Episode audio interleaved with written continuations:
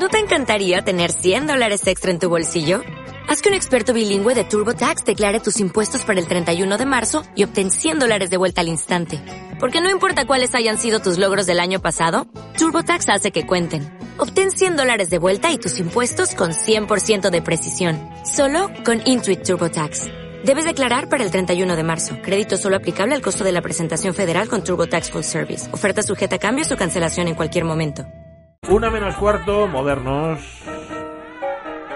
Modernos de otros tiempos con yo ca- cada día que pasa y no lo tenemos aquí echamos más a Carlos Sí. La Peña, echamos más de menos Echamos a más Carlos de menos. Sí, echamos más Carlos La Peña, ¿cómo estás? Pues ya ves, aquí sigo estando gordo, por eso ocupo mucho y me echas de menos. Ya, claro. ya, será eso. Hombre, no, no- no estaba, no estabas eh, ayer en la representación de Andrea Chenier en el Teatro Campo Amor, donde a, a Carlos Álvarez, que se ha puesto malito, lo sustituía Am- eh, Ambrogio Maestri. Eh, ese sí que es grande. Has de, has de buscar fotos de Ambrogio Maestri y sabrás lo que es ser un tipo, un tipo gordo. Ya lo verás. Guau, lo, lo Ca- buscaré, lo Cantante buscaré. excepcional, por otra parte. Pero bueno, eh, modernos otros tiempos. Llevabas ya unas cuantas semanas dedicadas al músico vanguardista por antonomasia, Alvin Schulhoff. Bueno, hoy nos traes a otra autora, eh, una compositora asturiana que posiblemente sea la otra cara de la moneda. Su modernidad estaba, radicaba en mantener en, en el siglo XX la pasión por Johann Sebastian Bach. De hecho, nos la presentaste aquí, lo recordarán los oyentes más rencorosos, en uno de los programas sobre Cristina de Pizán. Es María Teresa Prieto, pero ¿quién es María Teresa Prieto? Bueno, María Teresa Prieto es, pese a ser completamente desconocida para el público español e incluso para el asturiano, una de las figuras más notables de la creación musical española de la segunda mitad del siglo XX. Toma.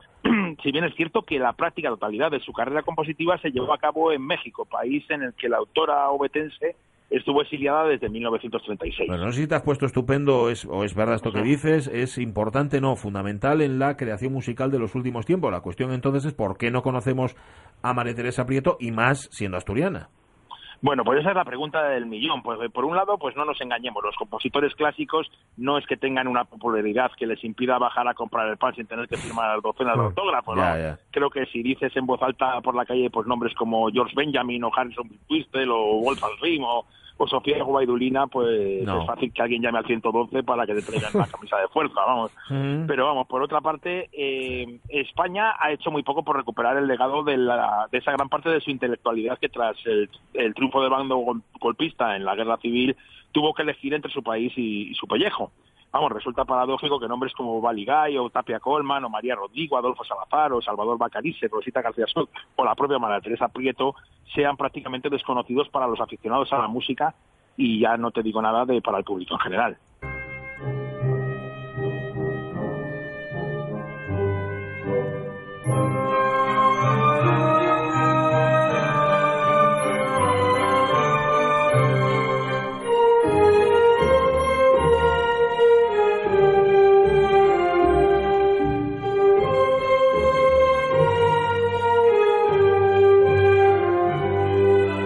Ya se murió el burro de la tía Vinagre. Es el tema que María Teresa Prieto utiliza para el primer movimiento de la Sinfonía número uno, llamada Sinfonía Asturiana, la obra que la introdujo además en el primer nivel de la composición musical mexicana en el año 42. Estamos escuchando la versión de José Luis Temés al frente de la Orquesta de Córdoba.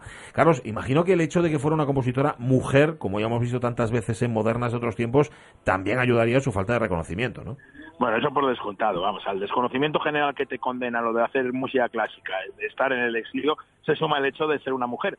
Pero fíjate que yo creo que esto eh, puede convertirse en un futuro en una ventaja gracias pues a estas nuevas generaciones de mujeres que están buscando referentes en unas figuras Ajá. históricas que han sido silenciadas. Pues sí. Pero vamos, esperemos que esto pueda ayudar a la recuperación de la música de María Teresa Prieto, que yo creo que es muy necesario. Pero junto a estas tres razones anteriores, que son comunes e históricas, creo que hay una razón personal que, que es lo introvertido de su carácter y su alergia al éxito social e incluso al éxito mundano de, de su música, algo que, que, que ella nunca trabajó, Ujú. pese a contar con el interés de gente como pues, pues como Eric Kleiber o como Carlos Chávez o como Ataúd Argenta. Vamos. Thank you.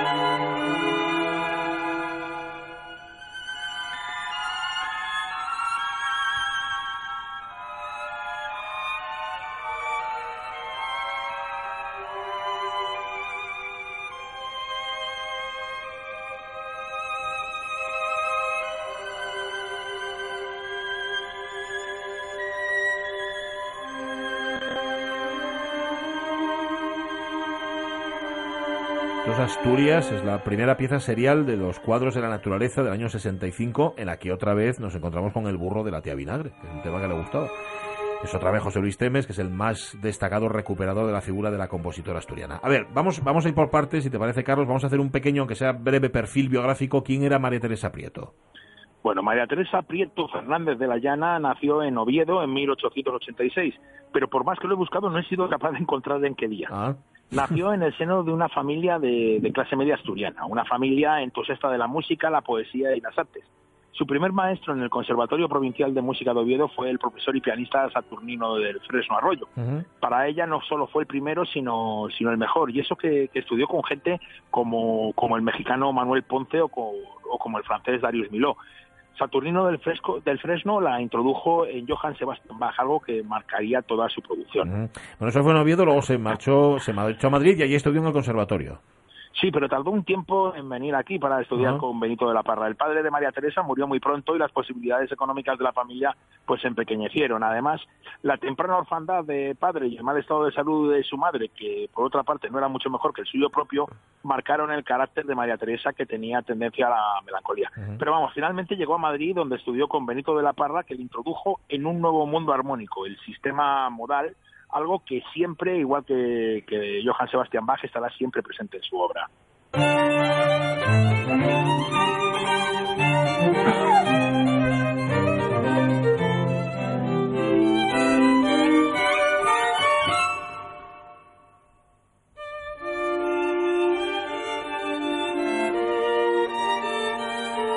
Como moderno y antiguo al mismo tiempo, ¿no? Esta música es muy, muy curiosa.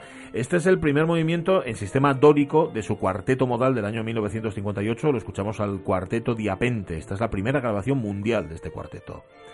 Esta obra además le valió un premio, el premio Samuel Ross, cuya recepción provocó una de las pocas visitas a España de María Teresa Prieto después de marchar al exilio en México en el año 36. Sí, porque nada más iniciarse la Guerra Civil Española, María Teresa Prieto recibió la llamada de su hermano Carlos, que desde hacía unos años vivía en México y que disfrutaba allí de una cierta prosperidad empresarial. Carlos estaba preocupado por la guerra y quería que María Teresa saliera de España. María Teresa, que ya estaba sola porque también había muerto su madre, pues llega a México el 1 de diciembre de 1936 y allí, instalada en el caserón de su hermano en San Ángel, esperará la clarificación de la situación bélica en España. Ya.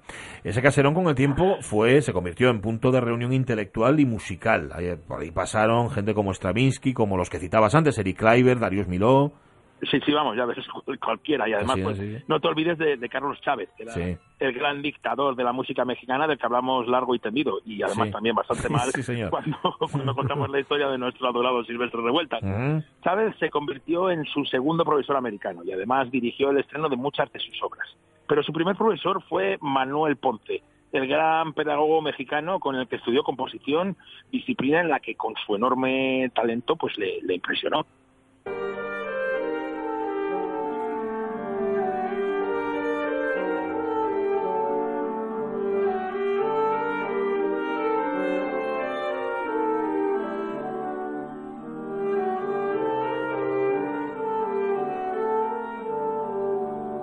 Otra vez el eco de Asturias en la música de María Teresa Prietos, es el alegro final de la tercera sinfonía del año 51, se llama Danza Prima, la danza asturiana por antonomasia.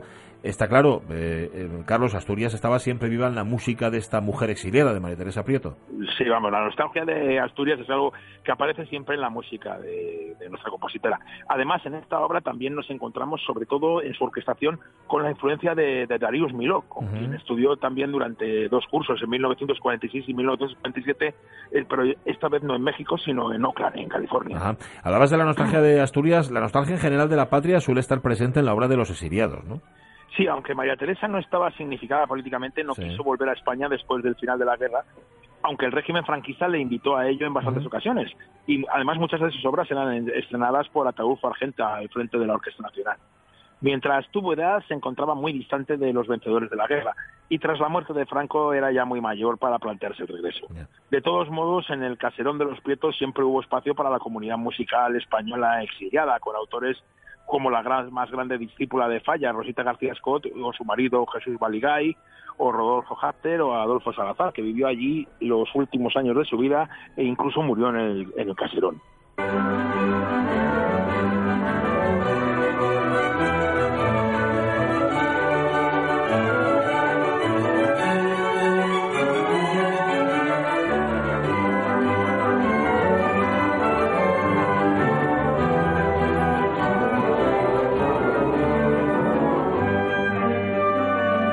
Obra tiene 50 años, es del 67, es la suite del ballet El Palo Verde y dirige de nuevo José Luis Temes, que hace años grabó su obra orquestal completa, la obra orquestal de María Teresa Prieto, que es nuestra moderna de otros tiempos de hoy. Contrasta, Carlos, ese ajetreo de la casa del caserón con lo que tú nos contabas antes, la naturaleza tan introvertida de la compositora, ¿no?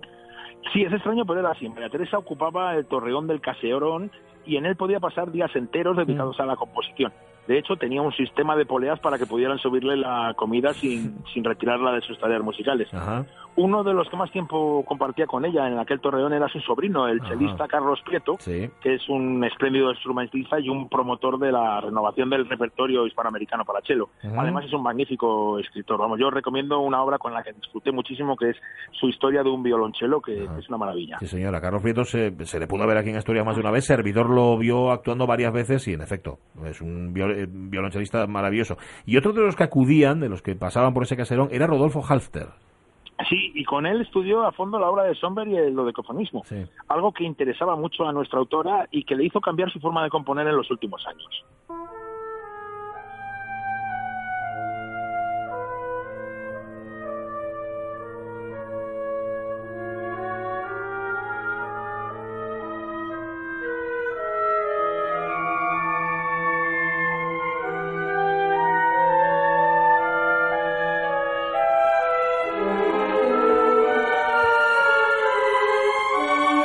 Esto ya suena más raruno, ¿eh? Amigos, esto es la fuga en estilo dodecafónico. Es algo curioso poner el estilo en el nombre de la obra, ¿verdad? Y más cuando, además, es una versión muy personal del dodecafonismo, ¿no? Sí, sí. Pero vamos, pero María Teresa Prieto quería dejar clara su adscripción a la, a la técnica serial y así lo hizo, vamos. En 1974, con 78 años, abandonó su tarea creadora con una serie de canciones para voz y piano, que hasta donde sé no están grabadas y si están grabadas yo no las he encontrado. Y ocho años después, pues murió en México rodeada por su familia el 24 de enero de 1982. Aunque pueda parecer extraño por su condición de exiliada, como hemos dicho antes, parte de su obra fue estrenada en España por Ataúd por gente al frente de la Orquesta Nacional. Y en este siglo XXI la OSPA ha incluido en sus programas algunas de sus obras, pero pero la recuperación de su figura y de la obra de María Teresa Prieto sigue siendo una obligación pendiente para todos los aficionados a la música y especialmente para, para los Asturias.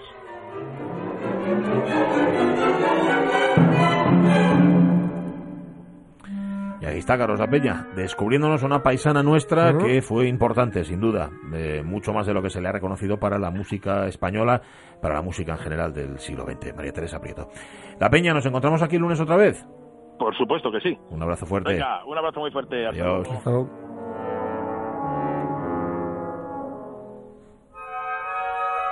Bueno, nos vamos con algo más tranquilo, con algo más pacífico, de otra mujer. Venga, sí. En Sherwin Williams somos tu compa, tu pana, tu socio, pero sobre todo somos tu aliado, con más de 6.000 representantes para atenderte en tu idioma y beneficios para contratistas que encontrarás en aliadopro.com. En Sherwin Williams somos el aliado del PRO.